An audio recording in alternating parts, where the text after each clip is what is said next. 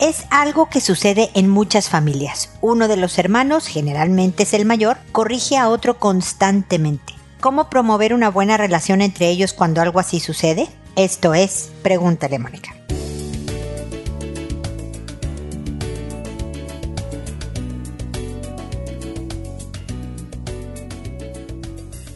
Bienvenidos amigos una vez más a Pregúntale a Mónica. Soy Mónica Bulnes de Lara. Feliz de encontrarme con ustedes en este espacio que estaba pensando que no hablaba de recordar viejos tiempos, porque todo empezó cuando mis hijos eran pequeños, ¿no? El mayor, mi hijo mayor, estaba siempre muy al pendiente de que los dos menores bajaran los codos de la mesa, no corrieran no sé dónde, dijera por favor o gracias, y yo pensando pues que era una etapa y que iba a pasar.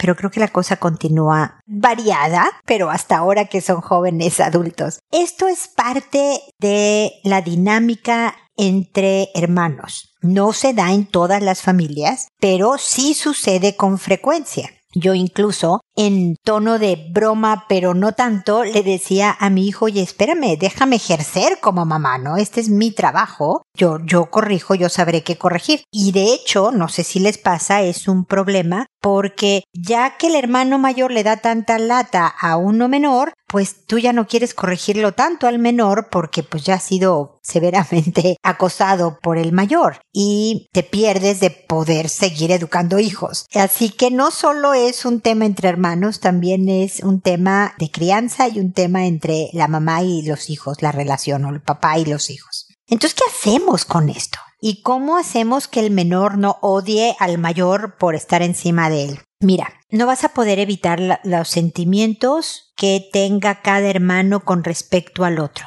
Nosotros no podemos obligar a los hermanos a ser mejores amigos. No podemos obligar a los hermanos a que se caigan bien. Lo único que tú puedes fomentar es un buen trato. Y de ahí se debe de centrar tu función con respecto a cómo se siente cada uno. Primero, cada vez que sucede, hay que corregir al mayor para que deje de estar corrigiendo al menor.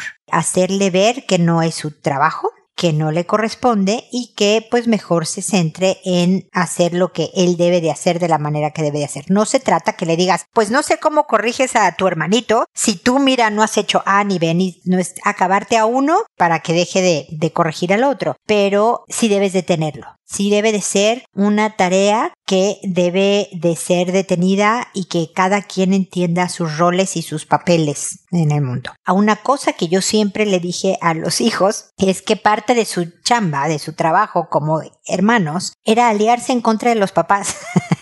no en mal plan, pero efectivamente es hijos y padres, son dos bandos distintos y protegerse entre ellos y apoyarse y de repente ayudarlo a salirse con la suya y tal, es parte de un rol de hermanos. Esa complicidad y esa diversión, ¿no? De decirle al papá o a la mamá, como nos pasó en algún momento en nuestra vida familiar, ay mamá, dale permiso, ahí no pasa nada, todo va a estar bien. Ese punto de vista de un hermano mayor que ya vivió ciertas cosas es muy bueno para los papás y el hermano menor, si sobre todo haces hincapié en viste qué lindo tu hermano que te ayudó a que sí te diéramos permiso para esto, también promueve el buen sentimiento hacia este hermano que a lo mejor corrige en otras circunstancias. Deben de estar los departamentos bien claros. ¿Quién educa en la familia? No se vale, papás y mamás, como a veces también sucede, que es muy cómodo tener a un hermano formador, a un hijo que se dedique a formar a los hijos, ¿no? Entonces, muchos papás ya medio cansados, no es que tiren la toalla, pero delegan esta función a un hijo cuando no le corresponde.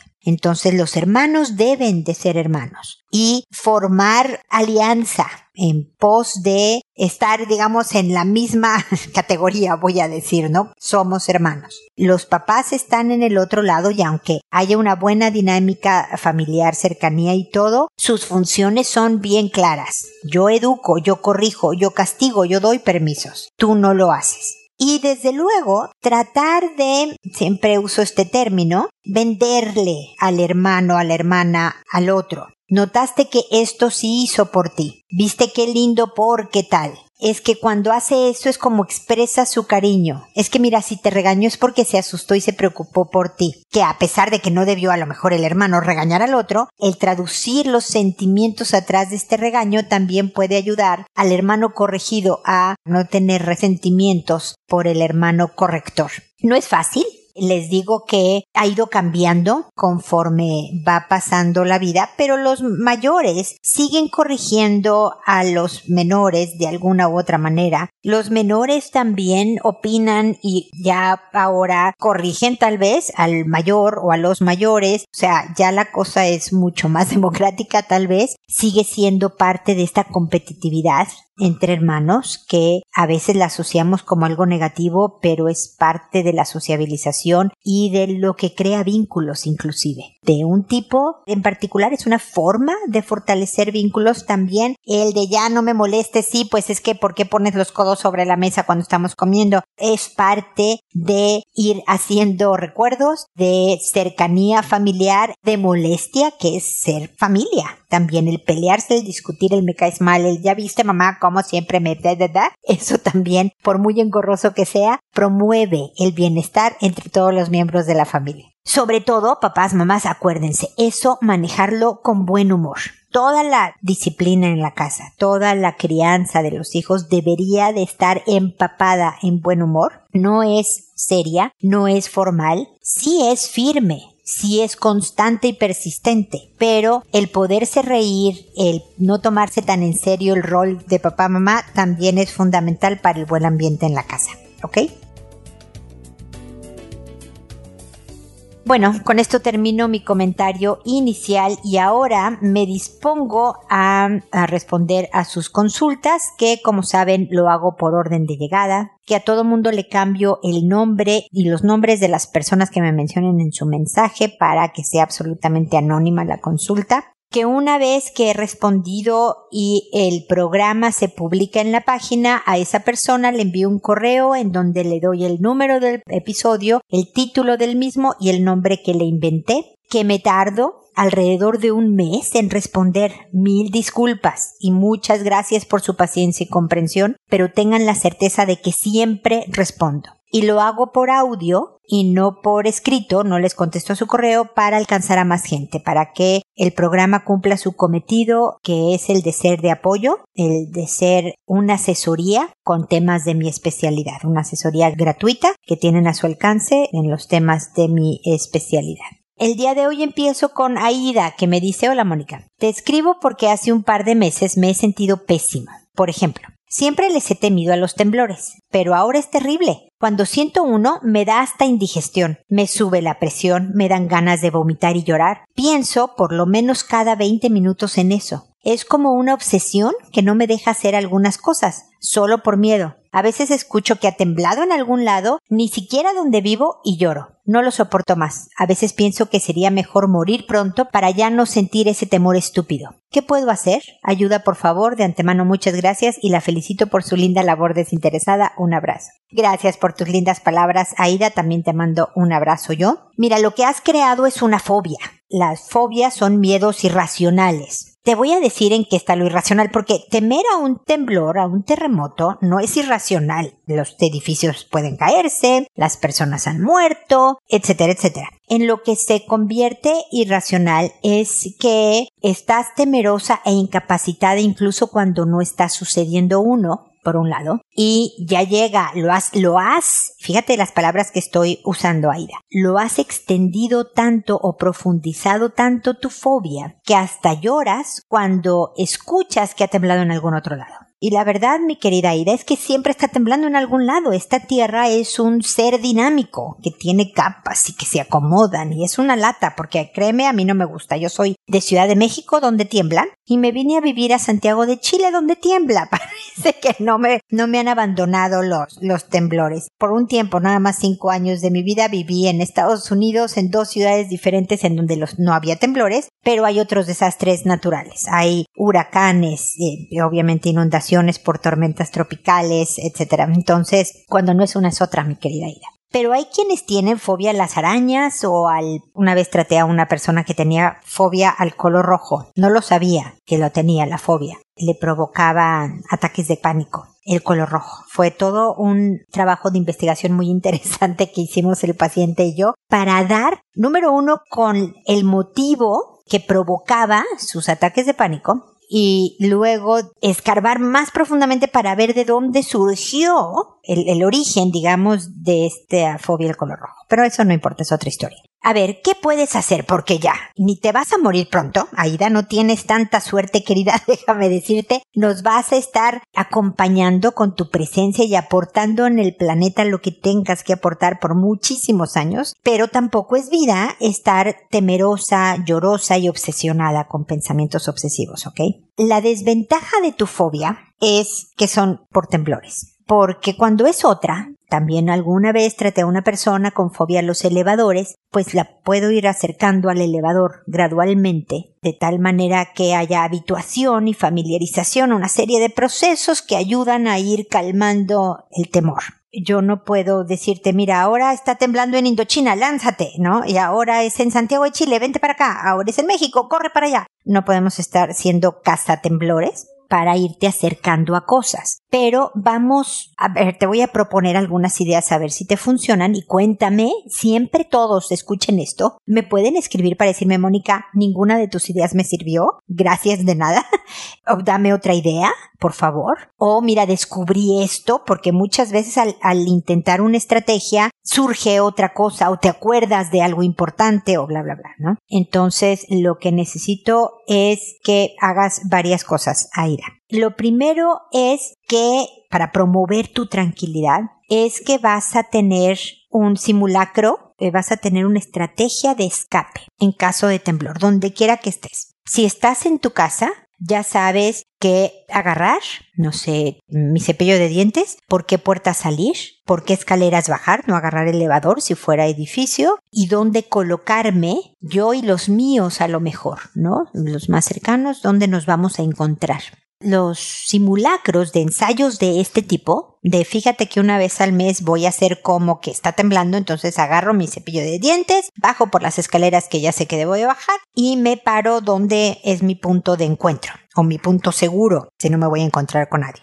Y otra vez, una vez al mes, hago lo mismo y hago lo mismo. ¿Para qué son los simulacros? Para hacer automática tu respuesta, Aida tu cerebro va a entender que a la hora de temblar, ¿qué se debe de hacer? A la hora que tú agarras el cepillo de dientes, tu cerebro ya sabe paso uno, paso dos, paso tres en automático. Cuando aprendes a, manejar de velocidades, ¿no? De palanca, los coches, al principio tienes que estar súper concentrada en meter el embrague, el, el, clutch, le decimos en México, para meter primera y luego otra vez el embrague y segunda, y se jalonea y se nos apaga y mucha concentración a base de una y otra vez hacerlo, ya se vuelve automático. Ya no estás pensando en qué estás haciendo. Puedes estar cantando una canción, comiéndote un sándwich, platicando con la persona a tu lado que tú estás manejando bien. La respuesta pasa de una parte del cerebro a otra donde se convierte en automático. Entonces no importa las emociones que sientas, tu cuerpo sabe qué hacer. Tu cabeza sabe a dónde dirigirte. Y el que tú tengas esa estrategia en el lado consciente, vas a estar tranquila. Es decir, ok, ya sé qué hacer yo tomo control de lo que tengo control. No puedo controlar un temblor, pero sí puedo controlar qué voy a hacer conmigo, ¿ok?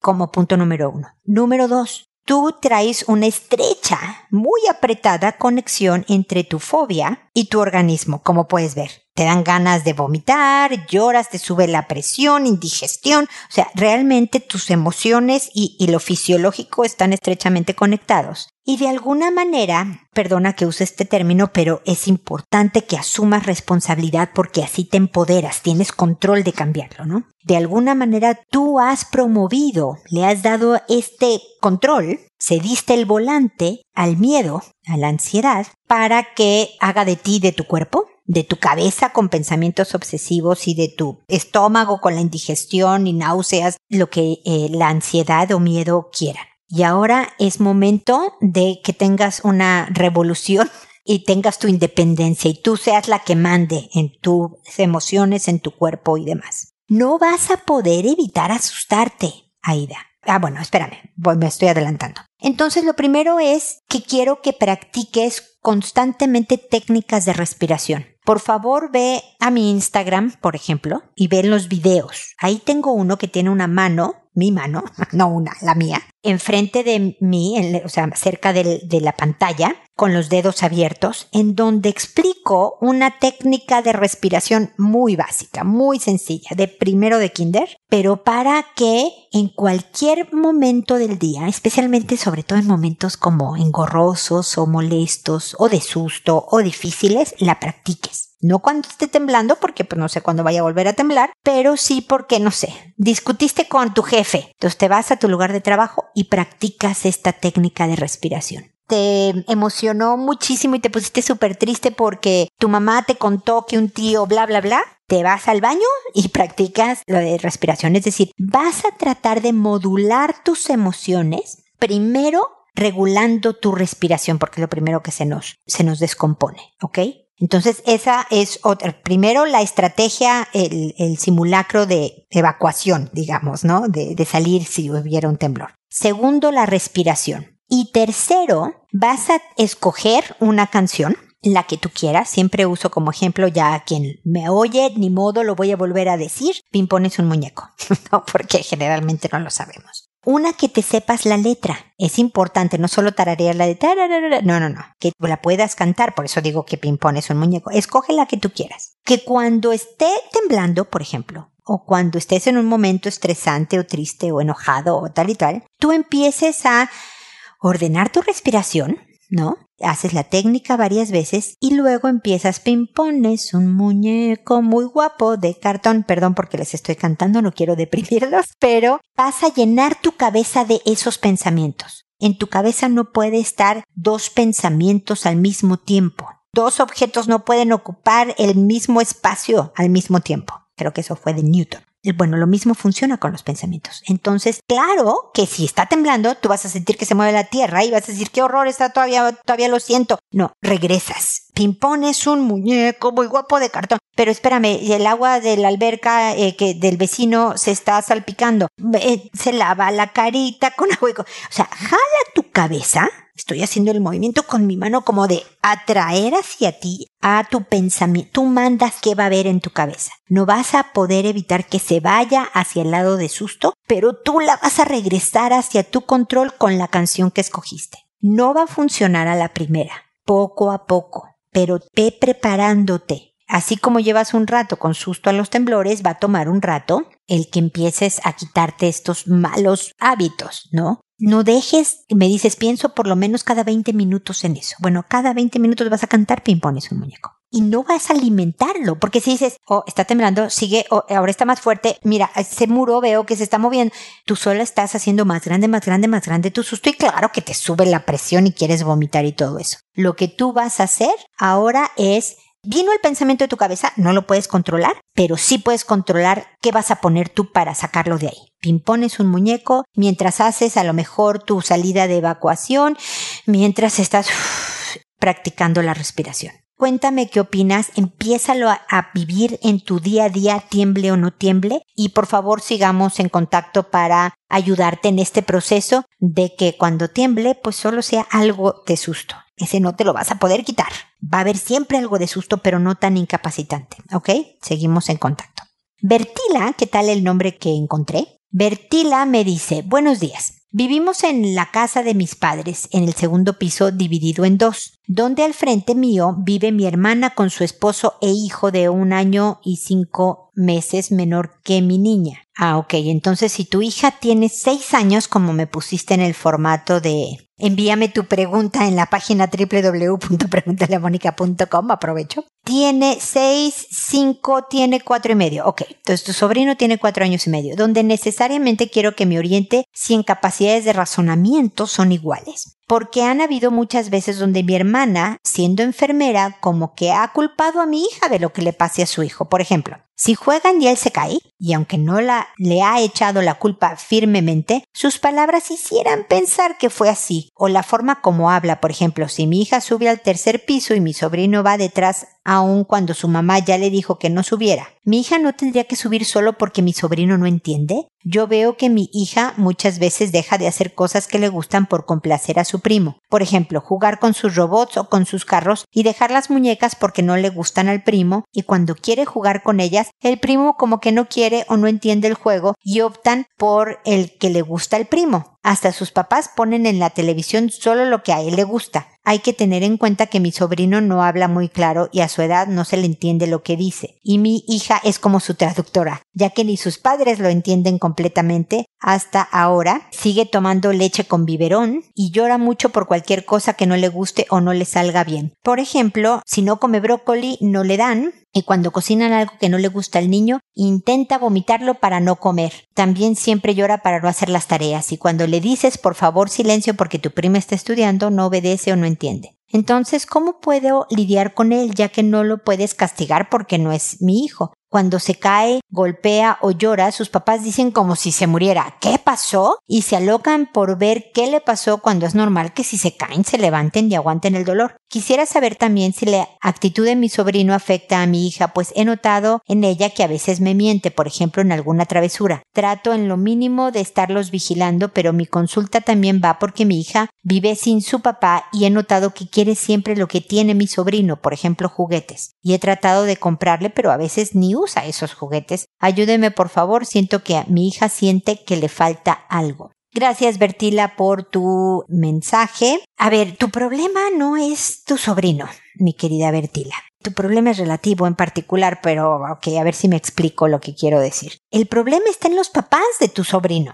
en tu hermana y su esposo, porque su estrategia disciplinaria, en mi opinión, que, quede claro, puedo estar perfectamente equivocada, Bertila, no es la más adecuada, porque efectivamente el pequeño con cuatro años y medio ya debería de poder hacer un poco de más cosas que las que hace. De alguna forma, bien inteligente el niño, entre llantos y fingir vómitos y todo esto, pues logra hacer lo que quiere. Y de eso no se trata la crianza de los hijos, educar a los hijos. No se trata de que se salgan con la suya. Eso sería ideal para ellos, pero hay que educarlos. Pero, para aumentar tu bronca, tienes a un sobrino malcriado. Lo voy a decir tal cual, Bertila. Y a una hermana y a un cuñado que, que tú no puedes enseñarles, o sea, si quieres mantener la paz en el hogar, no puedes estarles tú diciendo cómo se educan a los hijos. Entonces, mi querida Bertila, vas a tener que tratar de hacer limonada con estos limones, sabiendo que no puedes cambiar a tu hermana y a su esposo, y por lo tanto la educación de tu sobrino vas a tener que hacer lo mejor posible. Por ejemplo, si tu hija está estudiando y el niño no entiende que no hay que hacer ruido, a lo mejor no es esperarte a que haga ruido para sacarla de esa área donde está estudiando sino a lo mejor en tu cuarto y en el de tu hija, no sé cómo sea la distribución, haya una esquinita en donde ella pueda hacer sus deberes y estudiar y tener la privacidad y el silencio y todo que necesita para sus trabajos y luego ya puede salir a jugar. ¿Me explico? Más que estar lidiando con el niño para que se calle porque está estudiando tu hija, o sea, ya, ni empieces esta discusión, ya que su área de tareas sea otra en la casa, Bertila para, no sé si es subir al tercer piso y ahí estudiar, bajar al primer piso que tengo entendido que es como la casa de tus papás, o mejor aún, en tu piso, pero en un área separada y privada para que evitar esa discusión. Por el otro lado, creo que valdría la pena que tuvieras una conversación con tu hija sobre a qué le gusta jugar y qué le gusta hacer a ella. Y que tenga todos los días un rato de los juegos que le gusta a ella hacer porque a lo mejor lo que más le gusta a Bertila es jugar con su primo, ¿eh? Y está dispuesta a decir, mira, ok, robots y carritos, creo que me dijiste coches. Está bien, porque lo que más me divierte es jugar con mi primo. Y es válido, Bertila. Si deja las muñecas por hacer lo que más le gusta, pues no está mal. Pero si está siempre concediendo al otro, ahí sí está mal, me explico. Si es no, la verdad es que lo que más me gusta son las muñecas, pero él no quiere jugar, bueno, juega conmigo. O juega solita un rato, hijita. O invitamos, espero que cuando la pandemia no lo permita, invitamos a tu amiguita Juanita a que venga a jugar muñecas contigo. Entonces, darle espacio donde pueda ella también ejercer cierta soberanía sobre ella misma, ¿ok? Eso creo que es importante. Si tu hija sube al tercer piso y tiene permiso tuyo de subir al tercer piso, que suba al tercer piso Y si el sobrino va detrás, que sea la mamá que se encargue del sobrino. Si ella no, la hermana, tu hermana, no corrige a tu hija, a ti te da la impresión por el tono que medio le está echando la culpa, no interpretes. No a menos que se meta directo con tu hija. Oye, ¿por qué vas al tercer piso si mi hijo no puede ir? Tú puedes amablemente decirle, no, pero yo le di permiso, ella sí puede subir vete hijita, sube, no hay problema. Y me explicó con mucha amabilidad, con una linda sonrisa, pero con firmeza le dices, no, no hay problema, adelante, puedes subir al tercer piso mi hija, ¿no? Pero si tu hermana no se está metiendo directamente a echarle la culpa, porque lo que me dices es eso, no le ha echado la culpa firmemente, yo sé que las palabras pudieran tener esa intención. No la compres. No compres enojos y demás de cosas que no han sido claramente expresadas para que tu hija sepa claramente lo que ella debe de esperar de ti. Por otro lado, me estás diciendo cosas normales que puede hacer una niñita de seis años como mentir ante una travesura. No es influencia del sobrino. O sea, no toda mala conducta de tu hija va a ser una influencia del sobrino, como tampoco todo lo que haga el sobrino va a tener la culpa tu hija, me explico. Los niños hacen cosas. Eso es parte de cuando descubren de, oh, oh, me voy a meter en problemas, mejor digo que yo no fui. Lo van a hacer tengan un primo o no tengan un primo que se porte bien o mal. Me explico eso, ¿no? Y finalmente, mi querida Bertila, creo que esta parte de que sientes que a tu hija le falta algo es más tu sentir. O sea, déjame decirte, si su papá no está en su vida, sí le falta algo. Su papá no está en su vida. Sé que me has contado, el papá es alcohólico, hay muchos problemas, hay violencia, hay una serie de cosas, el papá no es conveniente que esté en su vida. O sea, creo que medio está presente el hombre, pero, pero no está en el día a día, no vive con ella. Le falta algo. Un buen papá falta sí, sí le falta. Pero el que quiera juguetes, por ejemplo, no necesariamente demuestra que quiere, eh, quiero cubrir con juguetes la falta de mi papá. No, no va por ahí. Los niños claro que ven algo que otro tiene y dice, uff, yo lo quiero. Los adultos hacemos eso. Y tu función como mamá es decirle, este juguete sí porque hoy es tu cumpleaños y este juguete no, hija, porque no corresponde que yo te esté comprando juguetes. O porque no me alcanza o porque nada más no es día de juguetes. Lo siento, juega con lo que tienes. Y bienvenido a tu infierno, como yo le decía a mis hijos, ¿no? Cuando querían algo que no iba a suceder. Hay veces que el que tus hijos no, no estén con su papá mi querida Bertila, no quiere decir que no debas de cumplir cabalmente con tu trabajo de mamá. Vas a tener que ser dura y les vas a caer mal y los vas a lastimar a ratos porque no se salieron con la suya, pero ese es tu trabajo, independientemente que tengan o no papá en casa, ¿ok? Ya tu hija tendrá que procesar la cosa de haber vivido sin su papá. Ese es el camino de tu hija que tú le puedes ayudar y una serie de cosas. Pero lo demás es educación común y corriente. Así que espero haberte ayudado. Seguimos en contacto, ya lo sabes, me has escrito varias veces y encantada de recibir tus consultas, así que aquí estoy para lo que se pueda necesitar.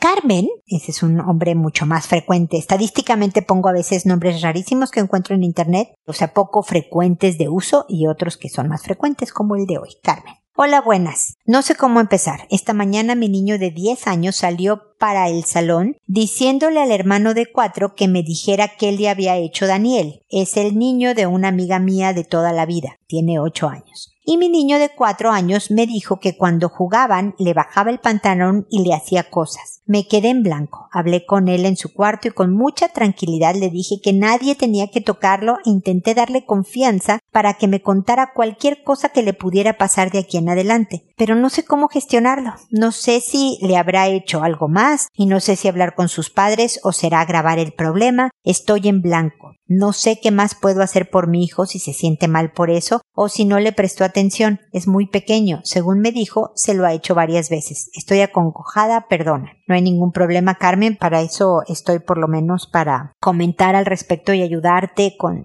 algún punto de vista, espero. No me dices qué le hizo Daniel, también nombre inventado, quiero aclarar, a tu hijo. No sé qué, eh, cuál sea lo que le hizo, pero el principio permanece es muy importante que hables con los papás y con Daniel. O sea, es importante que se, te juntes con los tres, con Daniel enfrente y le digas, a ver, mi hijo me contó esto. Y mi hijo mayor de 10 años está al tanto porque él fue el que alertó la situación, cuidando a su hermano. Debes de felicitar al hermano mayor de 10 años porque denunció a través de que le dijera al hermanito ve y cuéntale a tu mamá. Hizo bien. Y por cuidar a su hermanito, ya lo dije. Y decirle al, hermanito qué bueno que tienes a tu hermano que te cuida. Eso es importante. Pero es fundamental que hables para que Daniel sepa que tú sabes. Eso lo puede detener muchísimo de tratar cualquier otra cosa y decirle, pero con cariño, ¿eh? No tienes por qué ser ni amenazante, ni agresiva, ni alterada, que veo que no lo eres, Carmen, con tu amiga, con su esposo, con el mismo Daniel. Es, oigan, pasó esto,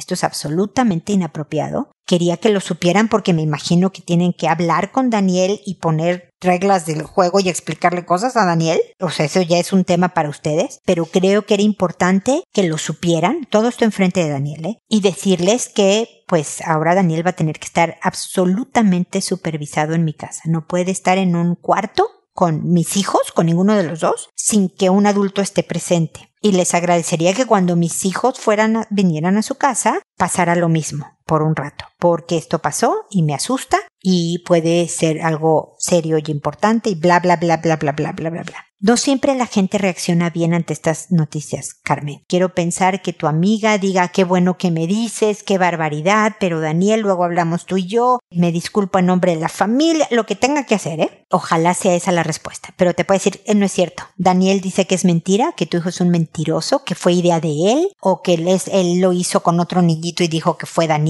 Nada más dices, ok, yo nada más quería aclarar el punto de que se supiera que lo sé. Daniel, quiero que sepas que lo sé y que no vas a poder estar sin supervisión en mi casa si vuelves a mi casa, desde luego, porque los papás podrían decidir que ya no son amigos, Carmen, lamentablemente. Tu niño debe de sentirse protegido y Daniel, por su propio bien, tiene que ser detenido. Así que esa es como la estrategia que te propongo. Nada agradable ni cómoda, pero no sé qué has hecho en estas semanas que me he tardado en responder. Mil disculpas por eso, pero si va por ahí la cosa, hiciste bien. Te quiero felicitar porque con todo y el susto que habrás sentido y toda la ansiedad que te pudo haber provocado semejante noticia, hablaste con él con tranquilidad y le diste confianza. Esa es la actitud que cualquier papá sobre cualquier tema debe de hacer. Incluso si fueras la mamá de Daniel y te dice, fíjate mamá que he estado haciendo esto con niños pequeños, ojalá lo manejáramos aterrados y alterados por dentro horriblemente, con presión alta y ganas de vomitar, como nos decía hace rato Aida, pero que por fuera tú fueras una actriz de Hollywood y tranquila y invitando a la confianza, a la seguridad de que lo que me digas vamos a, a salir adelante, te voy a apoyar, te voy a buscar la ayuda que necesitas, eh, voy a aprender estrategias educativas para promover las herramientas que necesitas adquirir para tomar mejores decisiones y tener mejor control de impulso, bla, bla, bla pero lo hiciste muy bien. Muy bien, Carmen, lamento que esto haya pasado. Ah, me dices que no sabes cómo está tu hijo. Tú los conoces, a los dos. Su misma conducta te lo va a decir.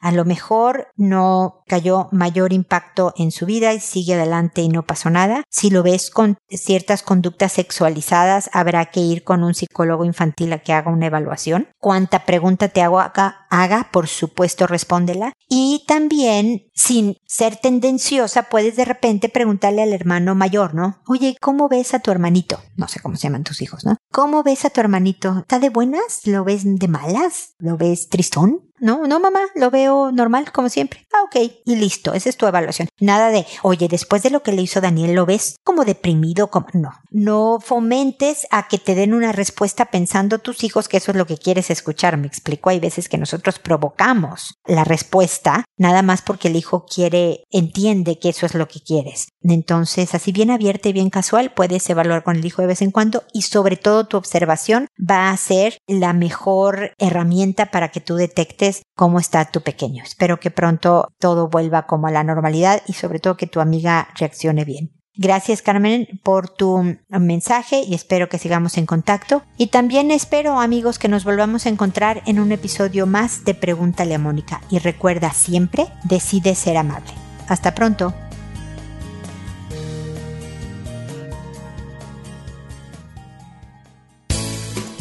¿Problemas en tus relaciones? No te preocupes, manda tu caso, juntos encontraremos la solución.